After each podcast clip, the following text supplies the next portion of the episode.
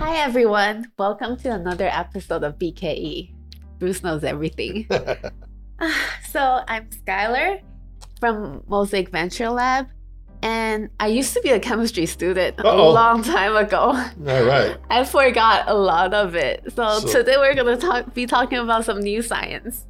Um, I've heard that people are trying to alter other people's genes. So, what is it, Bruce? So uh, first, uh, I'm not a, a geneticist or a science uh, person, uh, but I've studied this topic for quite a long time, and it's the topic of modifying someone's DNA. So we call it gene therapy, not your blue gene therapy, but uh, um, but gene therapy uh, is an kind of an experiment way. So you know about DNA, right? I'm not going to go through that. Um, so I'm, by the way, my back the background is I really care about my health. I do a lot of research into my health. I do a lot of research into the brain, which we, we can talk about in the next episode. Uh, we can talk, and I spent a lot of time the last five or six years studying uh, my DNA. I've had my DNA done three times by two different companies. Oh, I had it done here in Taiwan by a company in Tainan. And I've had, of course, 23andMe version 1 and version 2 uh, of my DNA. So, for example, and why is doing your, let's talk about DNA first. Why is your DNA important? So, of course, DNA is something that you have at birth until you die, it doesn't change.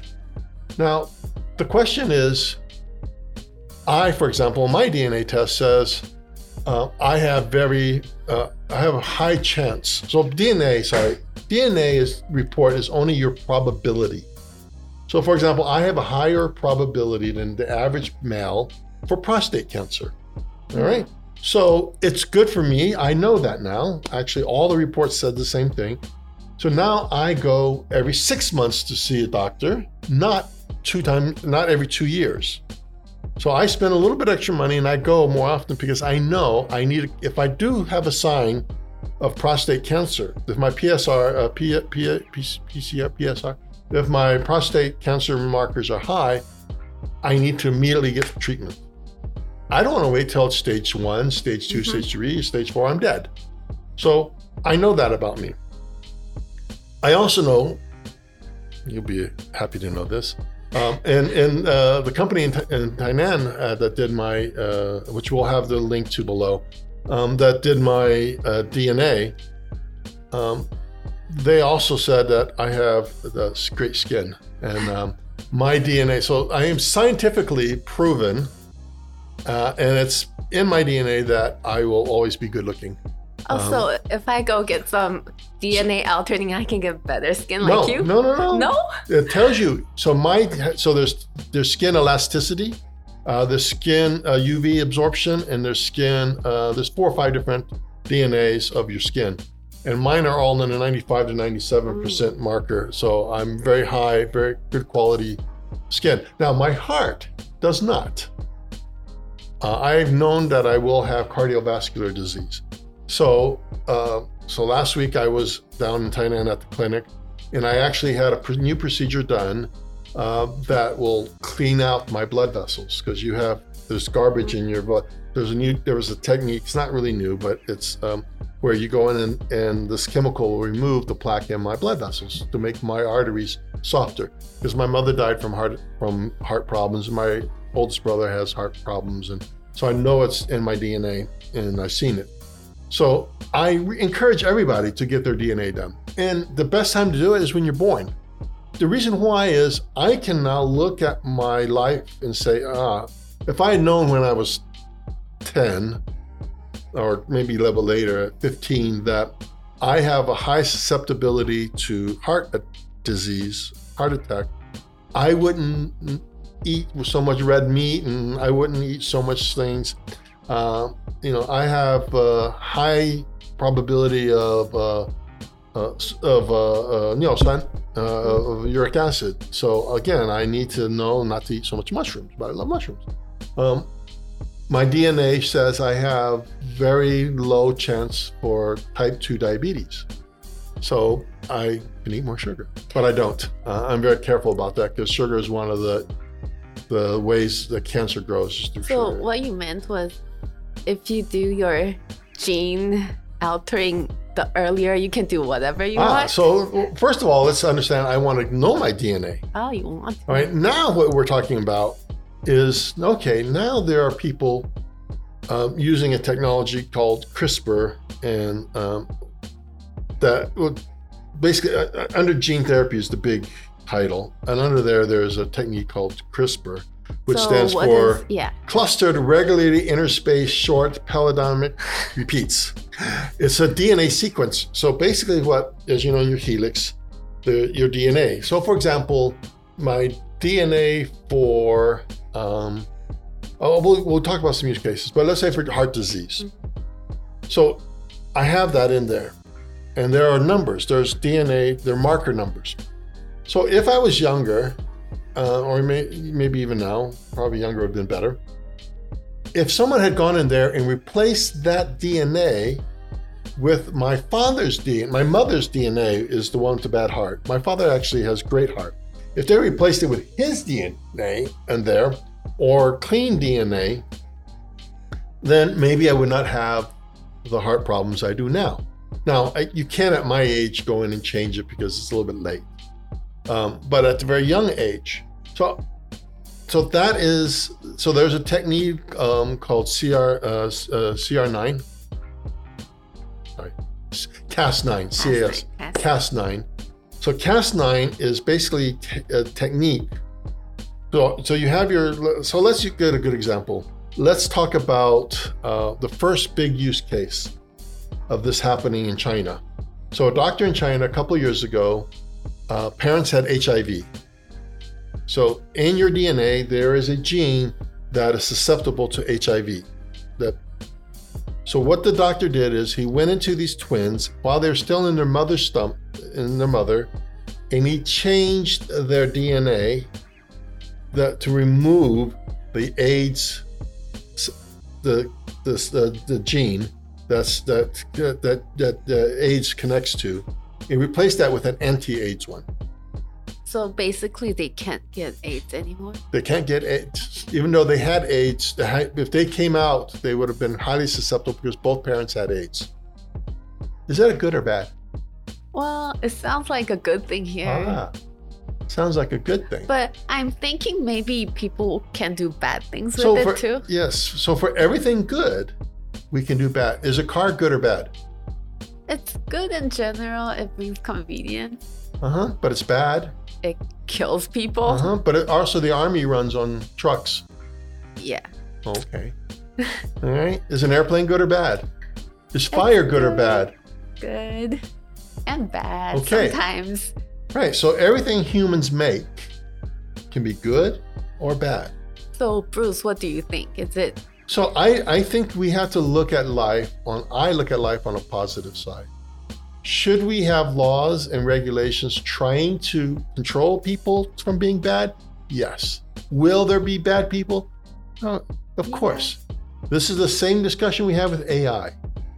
Anything I do with a, a robot can be for good. But robots are only trained by humans. So if I train my robot to be bad, it's bad. So who's the problem here? the Is it is it the technique? No, Is it the robot? Or is it the human? the human who's using the technique Okay. might be bad. That's right. So and nothing we can do about that. Except maybe when we talk about the brain next time, we can find those people, the psychotic people, and we can change their brain. All right? All right. They're but- not gonna go go get changed. Well, they, yeah, they may not want to get changed, but this is a pro- human problem. So when we talk about gene therapy, is it good or bad? And I, and I, I studied gene therapy because one of my my nephew and my my family, um, he inherited a disease from his from his uh, father's side, and he had a daughter who was born with a, a, a cancer in her lungs at birth shortly after birth. And this poor little genius, beautiful girl went through chemotherapy as between two years old and six or seven years old. A little baby. So when I interviewed his father about when I wrote about this a year, a couple of years ago, I asked him. I said, "Now you can't change what you know now, But you know what you know now. Now I'm going to tell you for your next child, I can change the DNA of your child so that your child will not have that heart problem, that lung cancer problem. Would you do it? He starts to cry and he says, Of course I would do it. Okay. So, is this technique good? Yes. Can it be used for bad? But fire can be used for bad. Anything can be used for bad. But But what are the possibilities that might happen? Like, what can we achieve with this? so any so now anything I talk about is just theoretical. There are people who are working on in each of these individual problems. It's a huge community out there. I've been tracking them for years. Uh, there's a good book that just came out called uh, the code. Not that came out a little bit ago. Called the Code Breaker. It talks about uh, Jennifer uh, or Doudna. Um, she's one who one of the leaders in this in CRISPR uh, and Cas9 uh, editing. What can you do? Um, looking at cancer markers, looking at brain tumors, looking at you know looking at things that you inherit. So you have to have your DNA.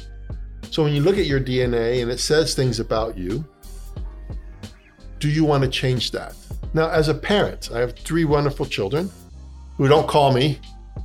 Um, should I change that DNA in them? Yeah. Um, could I? And, and if I knew when they're born or when they're very young that there is a problem, and I, as a parent, don't try to change that, am I a good parent? Mm, I guess. I'm not sure, like, really. Well, so so Because it might be good if they're just who they are, but Mhm. if you want to prevent stuff, Ah. it's also good. So know? so can you change people's personalities? Well, personality is not in your DNA. Your medical is in your DNA. Your biological is in your DNA. Now, does your medical and biological make your personality? You can make a case for that. All right. So, for example, if you're born um, with cerebral palsy, CP, where you lose the control of your body, you're like, does that set your personality? Yes. If you're born without a limb, does that set your personality? Yes. So biologic can set your personality. If you're born with beautiful blue eyes and blonde hair, do you become a TV star? Well, you know, maybe. maybe. Does that set your personality?